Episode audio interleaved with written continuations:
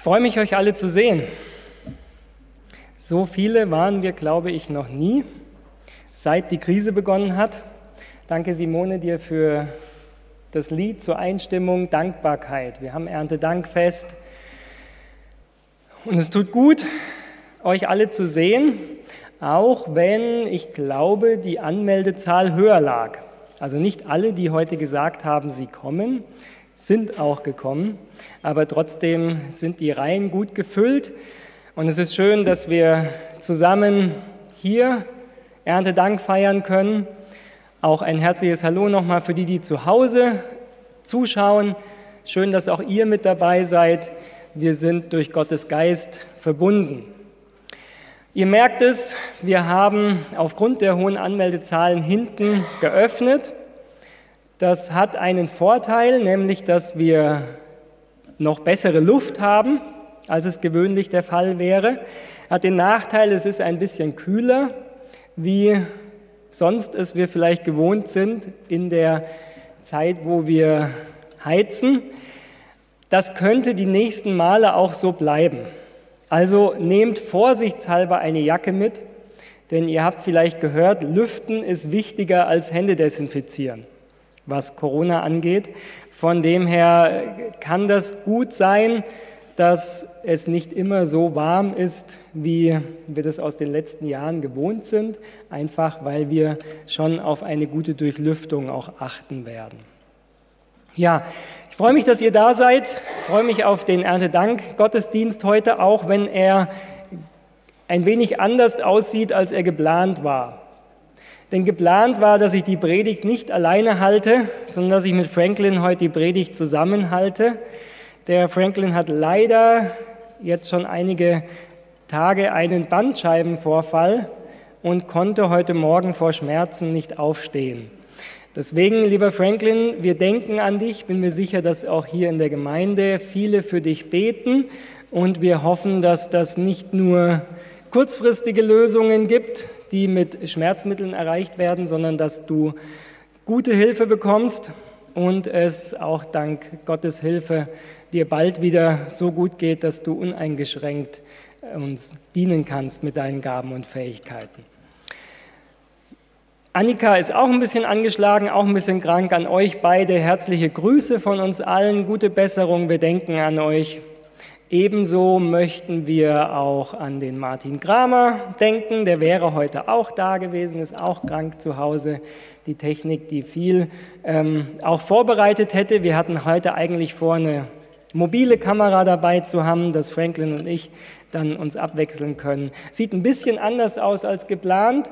Martin, auch dir alles Gute. Wir denken an dich und hoffen, dass es dir bald wieder gut geht. Ja, Predigt zum Erntedank.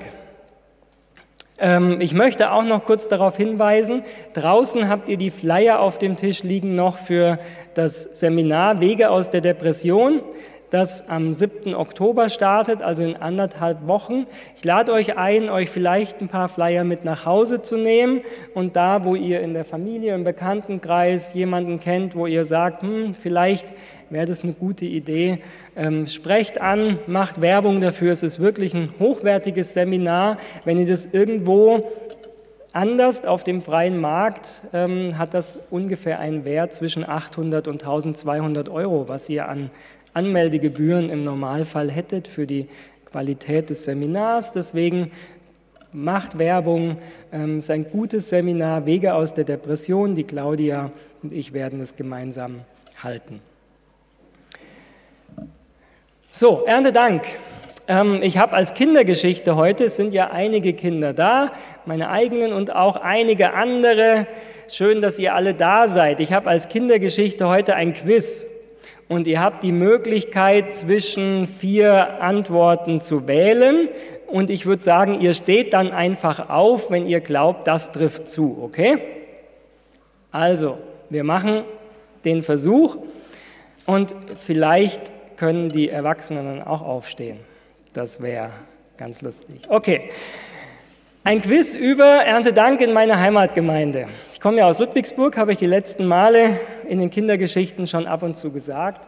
Und ich habe auch schon gesagt, dass ich, während ich Jugendlicher war, für das Saugen zuständig war. Ähm, vier Möglichkeiten beim Erntedankfest, warum Erntedankfest für mich was Besonderes war. Ich habe mich immer aufs Erntedankfest gefreut. So, beim Erntedankfest wie heute, wir haben einen schönen, reich gedeckten Tisch. Vielen Dank euch Helfern, vielen Dank, die ihr das alles vorbereitet habt. Sieht sehr gut aus. Und wir waren es ja auch gewohnt, normalerweise gibt es nach dem Erntedankfest Brot und Trauben und Käse. Das wird heute nicht so möglich sein. Es wird eine Überraschung geben. Schon mal ein herzliches Dank an die Sibylle, die das vorbereitet hat. Ich weiß selber nicht was, aber wir können heute nicht in der normalen Form, wie wir es gewohnt sind, Erntedank gemeinsam feiern mit Essen. Deswegen lassen wir uns überraschen. So, früher also in Ludwigsburg war das immer so, es gab Brot und Käse und Trauben. So, und der Tisch war natürlich, der Altar vorne war auch immer schön dekoriert. Jetzt habt ihr die Möglichkeiten, ihr Kinder, warum ich mich auf Erntedankfest gefreut habe. So, die erste Möglichkeit ist, und nur eine der vier, muss ich gleich sagen, stimmt. Also stimmen nicht alle, sondern eine der vier Möglichkeiten. So, die erste Möglichkeit ist, meine Eltern waren Veganer. Das heißt, wir haben kein Milch und keinen Käse gegessen. Und deswegen habe ich mich besonders gefreut, dass es zu Erntedank Käse gibt. Und ich habe den Käse dann in mich reingeschlungen, weil es endlich mal Käse gab. Möglichkeit Nummer eins. Möglichkeit Nummer zwei ist, ich habe in der Gemeinde ja gesaugt und das Saugen nach dem Erntedank war immer am schönsten. Warum? Weil Traubenkerne aufzusaugen waren. Also hat das Saugen deswegen Spaß gemacht, weil nach dem Erntedankfest, wo es ja die Trauben gab, sehr viele Traubenkerne am Boden lagen und der Staubsauger deswegen schön geklackert hat. Dritte Möglichkeit. Wir hatten einen kleinen Garten, wir haben ja in der Gemeinde gewohnt und hatten einen kleinen Garten draußen. Und das, was wir über das Jahr so angebaut haben, da ist auch etwas davon auf dem Gabentisch gelandet. Und es hat mir besonders gefallen, dass unsere Dinge, die wir in unserem Garten angebaut hatten, nun hier auf dem Gabentisch lagen. Das ist die dritte Möglichkeit. Und die vierte Möglichkeit ist, dadurch, dass wir in der Gemeinde gewohnt haben, war es in Ludwigsburg so, dass all die Gaben, die auf dem Gabentisch lagen, nicht verteilt worden sind, nicht mitgenommen worden sind, sondern wir als Familie, die wir in der Gemeinde gewohnt haben, konnten die ganze Woche davon essen.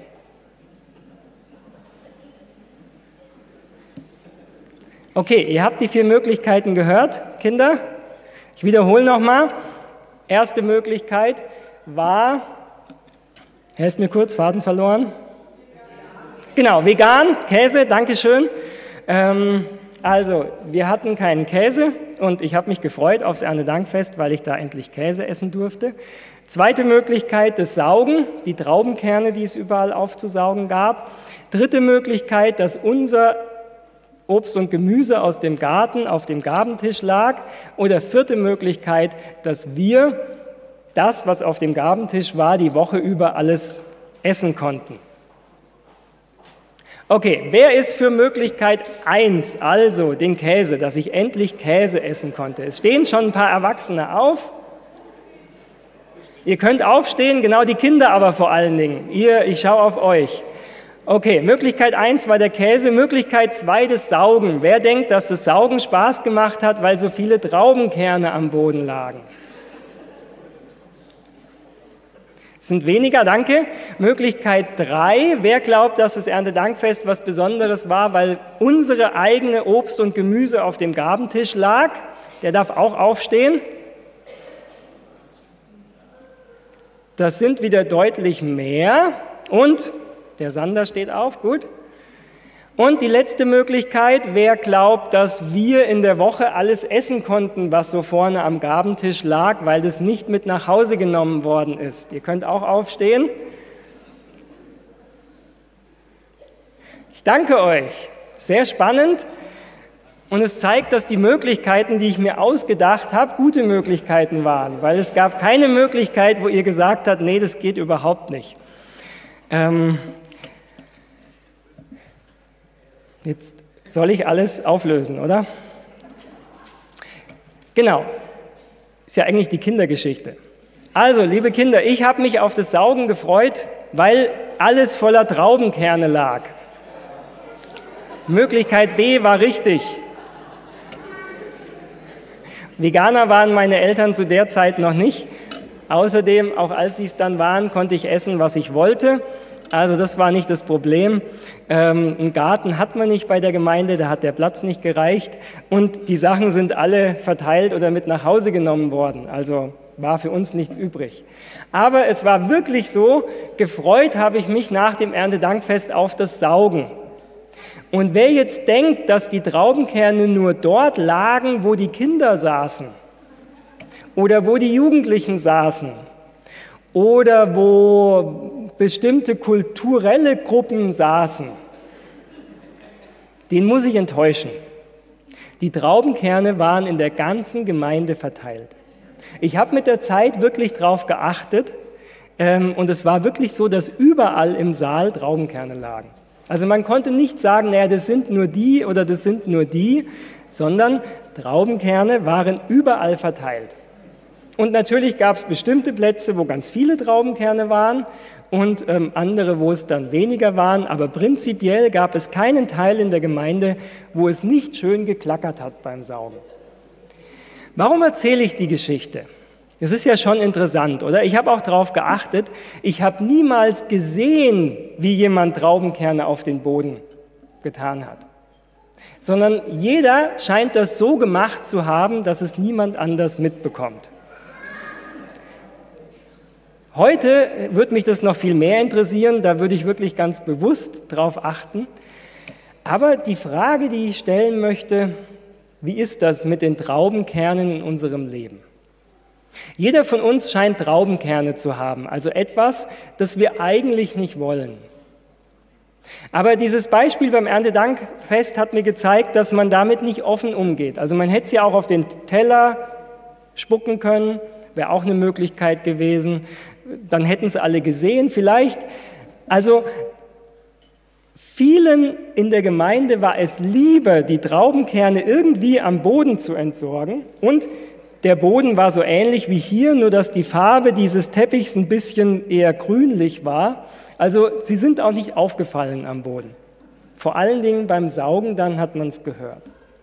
Die Frage, die ich stellen möchte, warum tun wir die Dinge, die Traubenkerne in unserem Leben so gerne voreinander verstecken? Und das vielleicht der Gedanke für euch Kinder.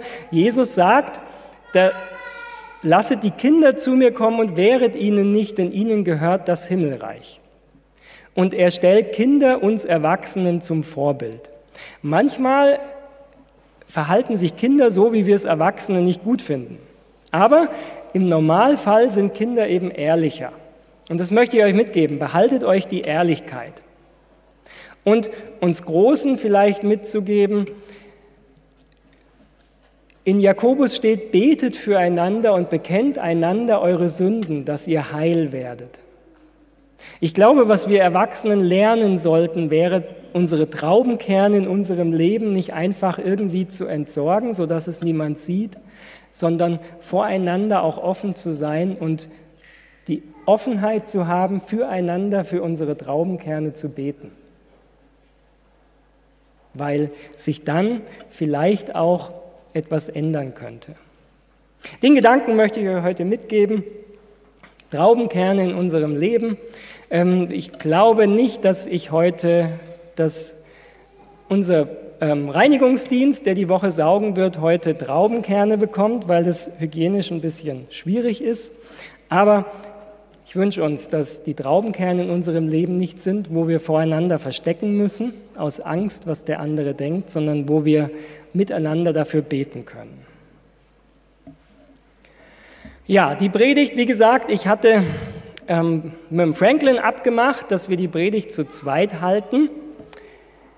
Das ist jetzt nicht möglich, aber ich glaube trotzdem, dass wir eine gesegnete Zeit haben, auch wenn ich selber sehr gespannt gewesen wäre, was Franklin zu sagen hat und welche Ideen er zu manchen Punkten hat. Denn wir hatten es uns so aufgeteilt, dass ich so den biblischen Teil mache, die Exegese sozusagen, und er dann die praktische Anwendung macht. Jetzt bin ich für beides verantwortlich. Vielleicht nächstes Jahr Erntedankfest kann der Franklin dann seinen Teil noch bringen. Okay, wir starten ein bisschen Exegese. Das Erntedankfest ist an sich ein sehr wichtiges Fest. Gerade für uns auch als Adventgemeinde. Warum? Weil es ein biblisches Fest ist. Zu manchem, was wir so im Jahresverlauf gewöhnt sind, finden wir in der Bibel natürlich keine, keine Einladung. Aber biblisch gesehen ähm, ist das Erntedankfest eines der drei Hauptfeste in Israel. Ihr habt hier die Bibeltexte. Normalerweise bin ich es ja gewohnt, eine gründliche Exegese zu machen. Das Material ist viel zu viel, keine Sorge. Ähm, ich habe deswegen nur drei Hauptpunkte rausgestellt, die ich mit euch anschauen möchte. Aber wen es interessiert, es gibt eben drei Hauptfeste. Das war das Passafest, Pfingsten, das Fest der ersten Ernte sozusagen, wenn die ersten Früchte eingebracht worden sind und dann das Erntedankfest bzw. Laubhüttenfest am Ende des Jahres, wenn praktisch die Ernte vollständig ähm, eingebracht worden ist. Und das wird viermal werden diese drei Feste erwähnt. Und das ist schon mal bemerkenswert. Also von vielen anderen Dingen in der Bibel findet man vielleicht zwei Verse, zwei Texte oder drei Texte, wo das genannt wird. Aber diese Hauptfeste werden in der Bibel viermal in den Büchern Mose eben ähm, besprochen. Und drei Aspekte möchte ich mit euch anschauen. Natürlich nur die Aspekte, die äh, auch mit dem Erntedankfest zu tun haben. Den ersten finden wir in 2. Mose 34. 2. Mose 34. Da lesen wir, dreimal im Jahr soll alles, was männlich ist, erscheinen vor dem Herrscher, dem Herrn, dem Gott Israels. Denn ich werde die Völker vor dir ausstoßen und dein Gebiet weit machen und niemand soll dein Land begehren, während du dreimal im Jahr hinaufgehst, um vor dem Herrn, deinem Gott, zu erscheinen. Die Feste im Alten Testament waren nicht nur Feste, die das Volk zu Hause feiern sollte, an dem Ort, wo sie gewohnt haben, sondern die drei Hauptfeste und eben auch das Erntedankfest, Zusammen mit dem Laubhüttenfest sollten sie an einen Ort zusammenkommen, nämlich nach Jerusalem. Und alles, was männlich ist. Hieß natürlich, Frauen und Kinder sind nicht zu Hause geblieben, sondern sie konnten natürlich mitkommen, aber die Anweisung ist explizit, dass die Männer alle gehen. Jetzt stellt euch mal vor, in der damaligen Zeit, dass ihr zu Hause eine große Ernte hattet, ihr seid angewiesen auf die Ernte, um im nächsten Jahr Essen zu haben, um überleben zu können. Und dann sagt Gott, okay, wenn die Ernte eingebracht ist, dann komm nach Jerusalem. Und alle Männer sollten mit nach Jerusalem gehen. Könnt ihr euch nicht vorstellen, dass es Nachbarn Israels gab, andere Völker? Könnt ihr euch vorstellen, dass es bekannt war, dass alle zu den Festen nach Jerusalem gehen? Was passiert in der Zwischenzeit mit den Ernten? Versucht euch das mal vorzustellen für euch persönlich, dass Gott sagen würde, einmal im Jahr geht ihr für eine Woche nach Berlin. Und in dieser Zeit sind eure Häuser zu Hause nicht etwa abgeschlossen, weil es gab es damals nicht, Ihr habt gerade die Ernte eingebracht, das heißt, euer Lohn fürs nächste Jahr ist zu Hause bei euch in eurem Haus. Und Gott sagt, okay, geh nach Berlin und sei dort eine Woche und zu Hause dein Haus ist offen. Wem wird bei dem Gedanke ein bisschen unwohl? Merken wir etwas, das Erntedankfest damals zusammen mit den anderen Versen waren eine wirkliche Herausforderung. Und besonders das Erntedankfest, weil die Ernte gerade eingebracht worden ist. Ihr habt alles, was ihr fürs kommende Jahr zum Leben braucht, gerade in Sicherheit gebracht und jetzt sollt ihr eine Woche lang weggehen. Alle Männer. Es steht nicht da, stellt eine Bürgerwehr auf, fünf Leute, bewaffnet sie bis an die Zähne und die bleiben zu Hause und beschützen die Ernte. Nein, alles offen. Während ihr nach Jerusalem geht, um dort Erntedankfest zu feiern und das Laubhüttenfest. Ich glaube, was wir merken, was dazu wichtig ist, ist wirkliches Vertrauen in Gott, oder? Also es könnt ihr nur machen, wenn ihr vertraut, dass Gott das, was er hier sagt, wahr macht. Ich will dein Gebiet weit machen. Ich werde in der Zwischenzeit darauf achten, dass niemand sich an eurer Ernte vergreift. Das ist die Verheißung, die Gott gibt. Das heißt, zu diesem Fest nach Jerusalem zu gehen, wie Gott es geboten hat, war ein Akt des Vertrauens, ein Akt des Glaubens. Ich habe diese Ernte jetzt eingebracht. Ich habe das, was ich fürs nächste Jahr brauche. Aber ich gebe es der Obhut Gottes und ich gehe nach Jerusalem, um Gott meine Dankbarkeit zu zeigen für das, was er getan hat. Was bedeutet das für uns heute? Damals waren es vielleicht andere Völker, Plünderer. Später lesen wir, dass es ja vorgekommen ist in Israels Geschichte. Die Philister, die mit Raub, raubenden Horden durchs Land gezogen sind, die Felder vernichtet haben und so weiter. Wir wissen aber auch den Hintergrund. Es lag daran, dass das Volk eben Gott nicht treu war, sondern andere Götzen angebetet hat. Es gab Bedrohungen und trotzdem sagt Gott, kommt zu mir und feiert dieses Fest. Auch wir leben heute in einer Zeit, wo Bedrohungen da sind. Und ich denke, wir alle kennen die Hauptbedrohung, die vielleicht da ist, nämlich die Corona-Krise. Und wenn wir die Fallzahlen anschauen, wenn wir schauen, wie es sich entwickelt, dann können wir fürs nächste Vierteljahr, halbe Jahr, hat vielleicht der ein oder andere wirkliche Sorgen. Wie geht es weiter? Und die Gefahren sind auch hier nicht von der Hand zu weisen. Wir können natürlich einen Weg gehen und sagen, okay, die Krise ist gar nicht da, die ist gar nicht so schlimm.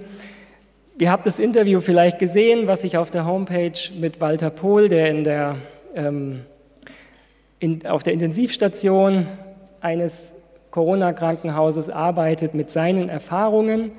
Und ich glaube, wenn wir persönliche Erfahrungen von Leuten hören, die damit zu tun hatten, dann merken wir, dass wir nicht sagen können, alles überhaupt kein Problem, sondern dass eine Bedrohung da ist. Und selbst wenn wir hier Gottesdienst feiern, ist das eine Bedrohung. Wenn wir uns mit den Fakten auseinandersetzen der Wissenschaft, dann ist es ein Risiko, wenn so viele Menschen auf einem Platz zusammen sind. Dieses Risiko können wir versuchen, menschlich zu handeln, Deswegen achten wir auf Lüftung, deswegen ist der Mindestabstand da, deswegen gibt es die ja, Vorschrift, Hände zu desinfizieren und ähnliches. Und den Punkt möchte ich auch ansprechen. Wir sind, haben uns in der Hohen Martha hier entschieden, nicht zu singen. Wir sind, das wissen wir, in, der, in Nürnberg die einzige Gemeinde, die so auf Singen verzichtet. Wir hatten diese Woche nochmal einen Gemeinderat, haben über dieses Thema nochmal diskutiert. Und wir haben mit deutlicher Mehrheit beschlossen, dass wir weiterhin im Gottesdienst nicht singen werden. Ich erkläre euch noch mal ein bisschen den Hintergrund auch. Das hat damit zu tun eben, dass diejenigen, die in dem Bereich arbeiten, Erfahrungen machen, wie Walter Pohl auch andere Ärzte, Wissenschaftler eben sagen, es macht einen Unterschied, erstens, wie hoch die Viruslast ist, der wir ausgesetzt sind, also die Schwere der Erkrankung hat auch etwas zu tun, mit welcher Viruslast wir zu tun gehabt haben. Und beim Singen ist das Problem, dass wir eben das Material durch die tiefe Atmung sehr tief aus der Lunge herausholen. Und dadurch jemand, der hier ist, der möglicherweise infiziert ist, dadurch auch eine hohe Virenlast von sich gibt, wenn wir singen würden. Ob der Abstand reicht oder nicht, das Thema Aerosole ist etwas, was diskutiert wird. Manfred, du hast mir noch mal gesagt, äh Wolfgang, dass ähm, es jetzt erst wieder einen Fall gab, wo in der Gemeinde mit Singen es zu ähm, Infektionen kam. Und aus unserer Sicht ist es deswegen ein wichtiger Punkt, dass eben beim Singen genauso wie beim Sporttreiben die Atemfrequenz, die Atemtiefe höher ist und das ein höheres Risiko für alle ist. Für den, der vielleicht infiziert ist, er gibt mehr Viren von sich. Für die, die selber hier im Saal sind und singen, weil sie tiefer einatmen. Das heißt, das Material tiefer in die Lunge eindringen kann. Und wenn wir den Ärzten zuhören, macht es einen Unterschied, ob die Erstinfektion über die Nase oder den Hals geschieht oder direkt in der Lunge.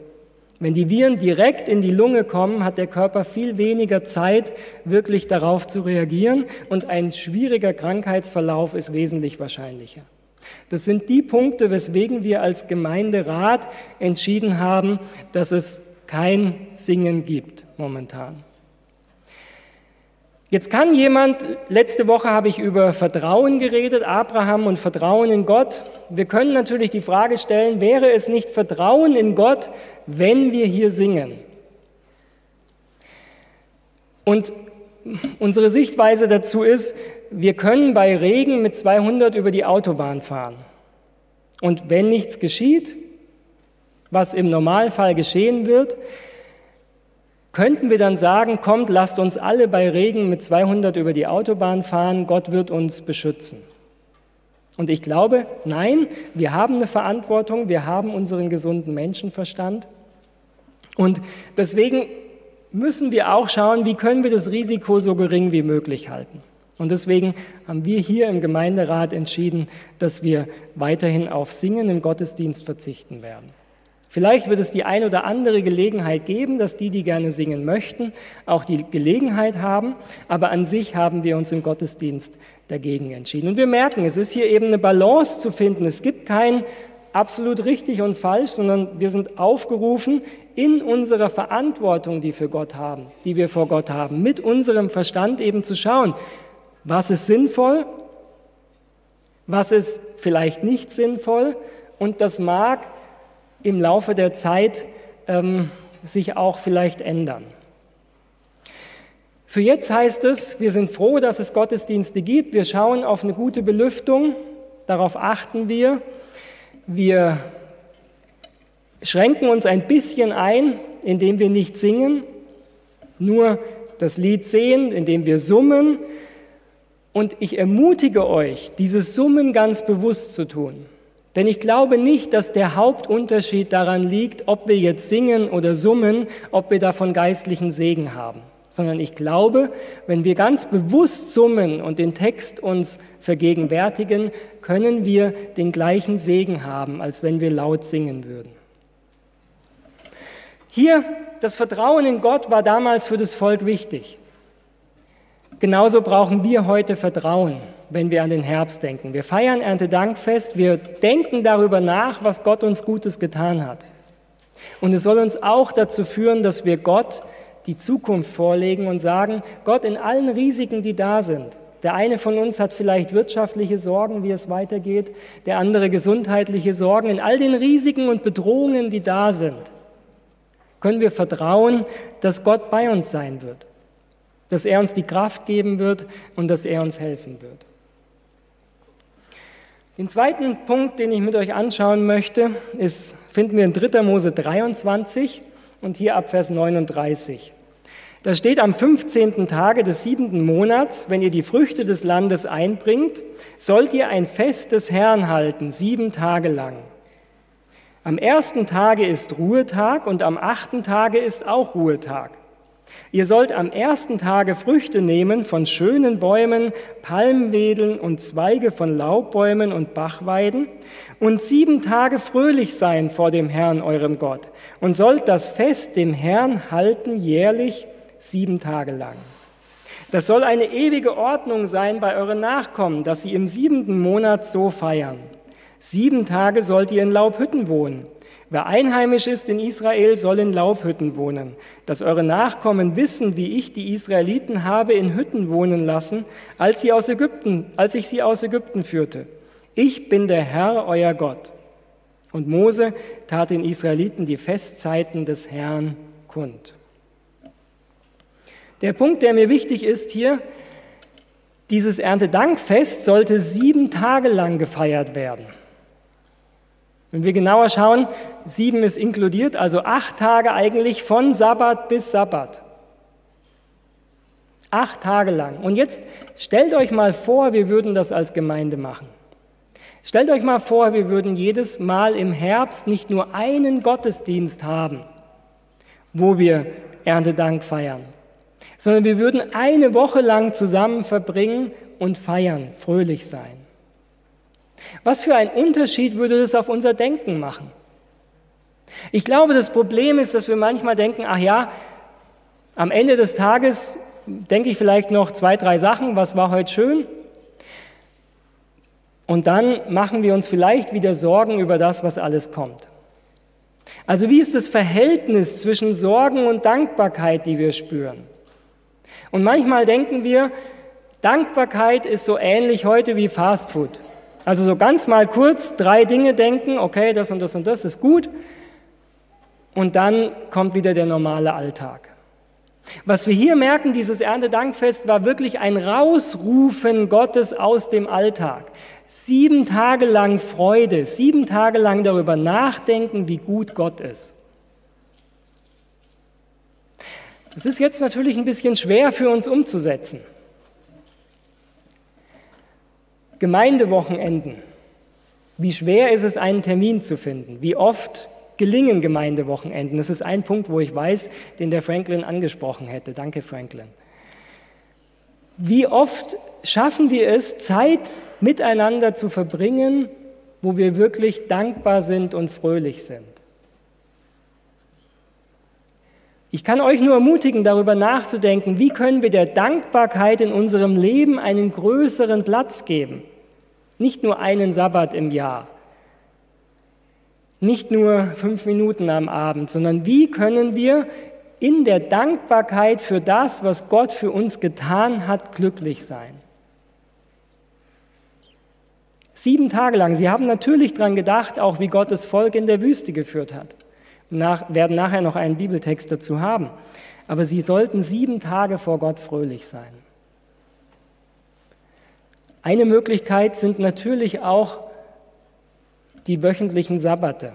Jeder siebte Tag, wo wir darüber nachdenken können, was für Schönes Gott geschaffen hat, wie er uns geschaffen hat, wie er uns geführt hat, wie er uns erlöst hat, was Jesus für uns getan hat.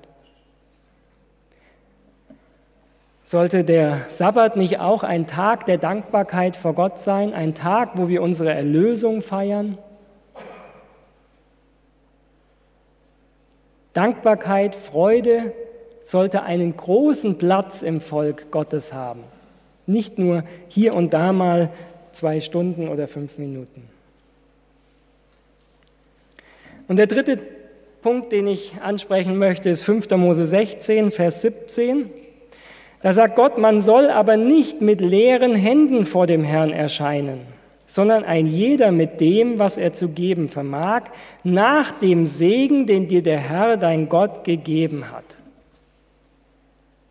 Das klingt jetzt ziemlich herausfordernd. Man soll nicht mit leeren Händen vor mir erscheinen. Das klingt so, als ob Gott sagt, naja, ich brauche viel, ich möchte auch was haben, wagt es deswegen nicht, ohne was vor mir zu erscheinen. Wir haben schon festgestellt, Gott ist kein bedürftiger Gott. Der Gott der Bibel ist nicht ein Gott, dem wir etwas bringen könnten. Er sagt, die ganze Erde gehört mir. Es ist nicht so, dass wir ein Bedürfnis Gottes oder einen Mangel, den Gott hat, stillen müssen. Das ist nicht unsere Aufgabe als Gläubige. Worum geht es Gott also, wenn er das sagt? Nun, Gott scheint zu wissen, dass Dankbarkeit nichts ist, was nur in der Theorie da sein kann. Es mag einfach sein zu sagen, ja Gott, ich bin dankbar für das und das und das, was du getan hast. Es scheint schwieriger zu sein, dass diese Dankbarkeit auch in eine Reaktion mündet. Und wenn die Ernte eingebracht ist, wenn ich sehe, wie Gott für mich gesorgt hat, dann soll ich fragen, welchen Segen davon kann ich Gott zurückgeben? Wie kann ich meine Dankbarkeit zeigen für das, was er getan hat? Und beachtet, nicht erst am Ende des Jahres, wenn man sieht, was übrig geblieben ist, oder so im Frühjahr, wenn man dann gesät hat und schaut, okay, was habe ich jetzt noch übrig, sondern dann, wenn die Ernte eingefahren ist. Also dann, wenn wir was Gutes erlebt haben, dann, wenn wir Segen bekommen haben, dann sollen wir uns überlegen, was kann ich Gott zurückgeben. Und auch das ist natürlich wieder ein Schritt des Glaubens, weil ich nicht weiß, wie sich das nächste halbe Jahr entwickeln wird. Wir wissen nicht, wie sich die Corona-Fallzahlen entwickeln werden. Wir wissen nicht, wie sich die Wirtschaft entwickelt. Es kann sein, dass es eine schwerere Wirtschaftskrise gibt. Es kann sein, dass wir alle mit weniger im nächsten Jahr auskommen müssen. Aber Stand jetzt ist die Frage, wo stehen wir jetzt, welchen Segen haben wir jetzt erlebt und welche, welches Zeichen der Dankbarkeit kann ich jetzt geben? Früher hat es dazugehört beim Erntedankfest, da gab es das Erntedankopfer. Und wenn ich den Schatzmeister frage, Wolfgang, dann ist es immer noch ein Teil Erntedankopfer, der auf unseren zehnten Tüten drauf ist und der extra verwendet wird. Es ist eine Herausforderung, wenn Gott sagt, wir sollen nicht mit leeren Händen und vollen Lippen erscheinen. Und für uns alle kann es auch anders aussehen. Gott sagt, so wie ich dich gesegnet habe im letzten Jahr, so gib etwas zurück. Und ich glaube, wichtig ist zu sehen eben, das sagt nicht ein Gott, der ein Bedürfnis hat, sondern ein Gott, der unser Herz kennt. Und ein Gott, der weiß, dass Dankbarkeit in unserem Leben auch dann wirklich wirksam sein kann, wenn sie Früchte bringt. Deswegen die Herausforderung an uns alle, auch an mich selbst, wie können wir Dankbarkeit zeigen heute? Wie können wir Gott Dankbarkeit zeigen? Wie können wir den Segen, den wir im letzten Jahr, im letzten halben Jahr erlebt haben, trotz Corona, wie können wir von diesem Segen etwas weitergeben? Kaum jemand von uns hat wahrscheinlich wirklich noch die Arbeit auf dem Feld, wo wir etwas geerntet haben. Aber wir alle haben Gottes Segen erlebt. Wir alle haben vielleicht gute Begegnungen gehabt mit anderen Menschen. Wir haben andere gehabt, die sich um uns gesorgt haben, die sich um uns gekümmert haben. Wir haben den ein oder anderen Gedanken bekommen, der uns geholfen hat, der uns Kraft gegeben hat. Was können wir Gott zurückgeben? Wie erscheinen wir vor Gott?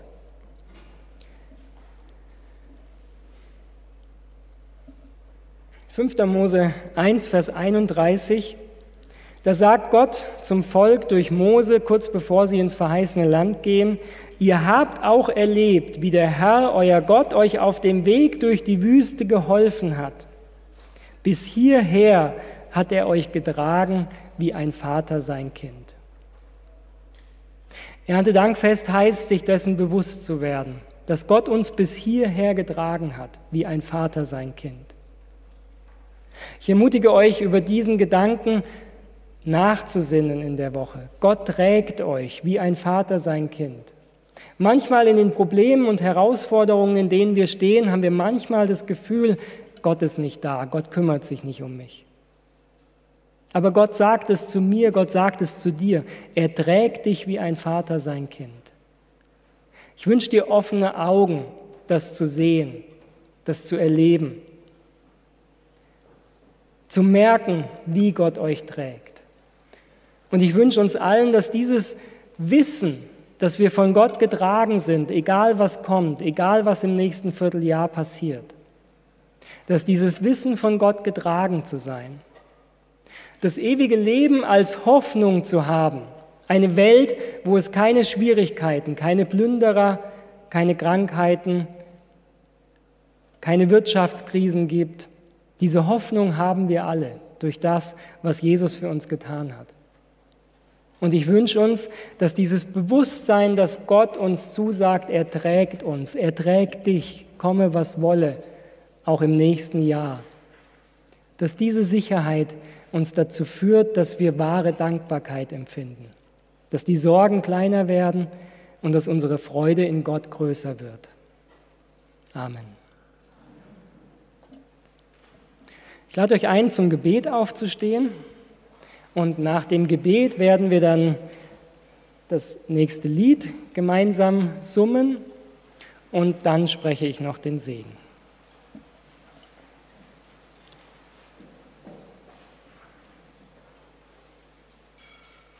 Himmlischer Vater, danke, dass du uns zusagst, dass du uns trägst.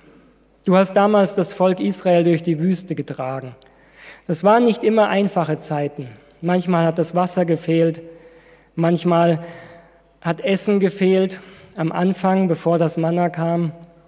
Manchmal war Unzufriedenheit da, weil man mit dem Manna wenig Abwechslung hatte. Manchmal war eine Bedrohung durch andere Völker da.